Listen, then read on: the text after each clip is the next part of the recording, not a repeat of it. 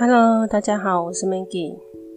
相信有不少人都曾经幻想过自己是一位作家，或者是想要出一本专属于自己的一本书。然而，现在是个文字泛滥的时代。以前的作家可能写一本书可以拿到三到四万块的版税，以台湾来讲，现在的作家可能连一半都拿不到。这就造成很多创作者。虽然才华洋溢，但是却无法投身于这个产业，甚至写了一本书就消失的作家大有人在。这本书的作者王干任，他投身于写作已经有十多年的时间。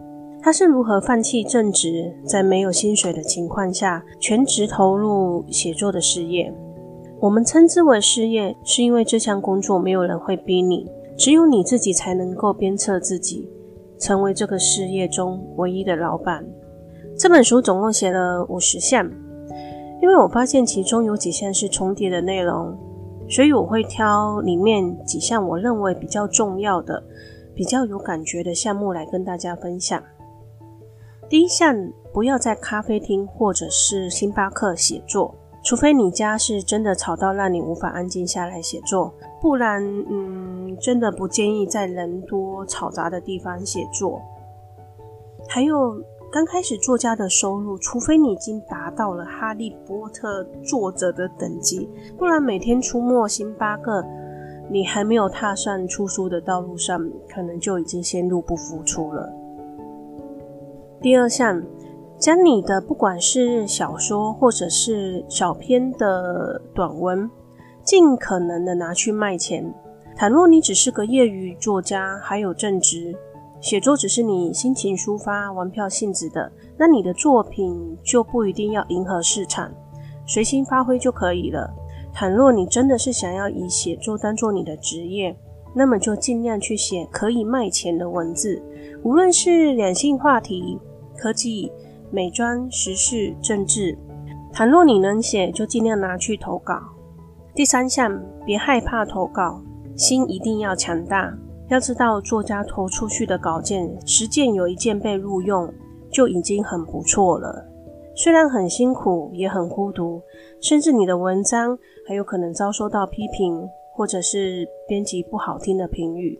若是有编辑愿意给你建议，反倒是最好的回馈。所以不要害怕被退稿，反而要越挫越勇。第四项，大量的读书，这绝对是身为作家每天的工作，尽可能的大量阅读，不要只读畅销排行榜的书，什么书都要读。创作就是建构一个世界，作家在建构这个世界，就必须了解这个世界所有的一切，所以需要的知识量是很惊人的。虽然这些绝大部分不会出现在你的作品中，大约只会有百分之一才会出现在你的书里，但是你不去阅读这些书，你是提炼不出这百分之一的。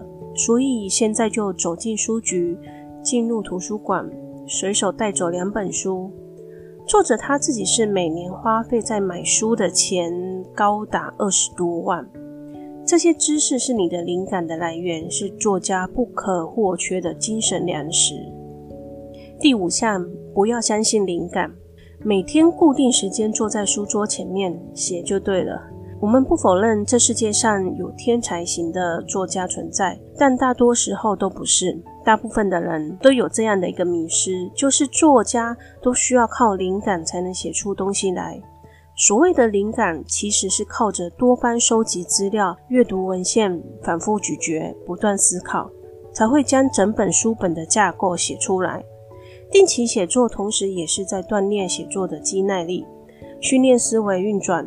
写出来的东西未必偏偏都很优秀，重点是要保持纪律，切记不可以三天捕鱼两天晒网。第六项，不是非得得到文学奖才是作家。也并非只有文学才可以写，商业专栏、书籍导读介绍等等，甚至有些公家机关的网页叙述内文、征文，这些都可以尝试去写。只要有稿费收入的，都去尝试看看。当然，也得找到你自己的定位。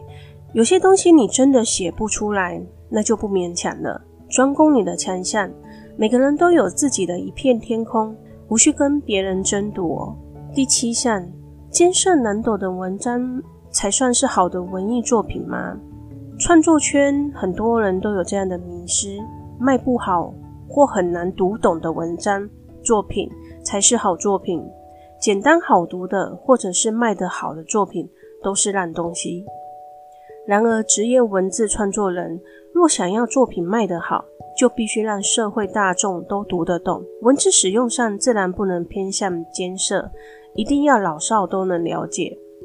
作者王文华就是一个典型的例子。他早年也是文艺青年出身的，得过许多文学奖项，但是书都不是卖得很好。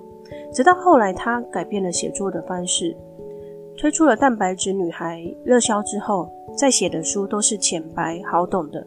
但道理却是深刻的好作品，写出经典名作的好作家，谁一开始不是为钱而写？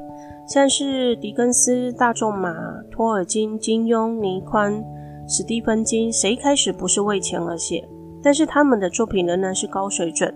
美国知名科幻与童书作家史蒂夫·罗海曾经说过：“重点不是什么动机使作家坐下来写作，而是他坐下来之后写了什么。”第八项，别把版税幻想得很美好。如果你已经拿过版税的人就知道，如果没有拿过版税的人，也别想得太美好。以台湾来说，假设一本书定价两百元，版税百分之十，首刷两千本全部卖掉的话，大约入口袋的只有三万元左右。也就是说，你必须每个月至少写一本书。才能维持你基本的生活水平，所以保障全职文字工作者的主要收入，并不是靠版税，而是第一个是成为专栏作家，第二个是听报纸或杂志担任特约采访记者，帮忙做编辑。书籍的版税真的很微薄，畅销书真的可遇不可求。即使你这本书畅销了，也未必保证下一本书也会畅销。尽量多找媒体合作，稳定之后才思考出书的事情。作家还是一定要出书的。第九项，建立部落格。想成为职业作家的人，在 BBS、email 电子报、部落格或社群网站等等数位平台，至少要有一个地方是能够聚集你核心读者的。如果想成为职业专家，建议每天至少更新一篇。虽然这些会消耗你的时间，而且绝大部分的读者并不会替你增加收入，真正对你有收入的是少部分的读者以及厂商。成立部落格的用意是为了让搜寻引擎比较容易找到你的所在，留下你的联络方式，好让合作厂商能快速找到你，才是部落格存在的最终目的。第十项，人生总会遇到低潮。甚至遇到有人恶意批评，或者当你有一天出名了，会有更多人否定你、攻击你。要学会放下。过会写作的人大多都是心思细腻、想很多，所以说要真的完全放下是有些难度。这是职业创作人要学习的事情。无论你的作品被高捧起来，或者是被贬低，都要以平常心去看待这件事情。被捧高了，容易放下警戒心，下一篇作品可能就没有那么好。这也是很多走红的作家写出经典之作之后，就再也写不出第二本经典之作的原因。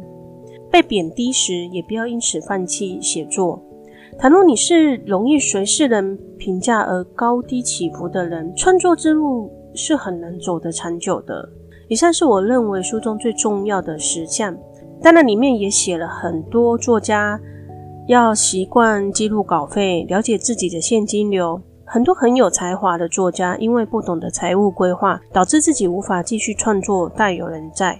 再来就是健康问题，作家的工作是长期坐着工作，所以腰椎、颈椎容易出问题。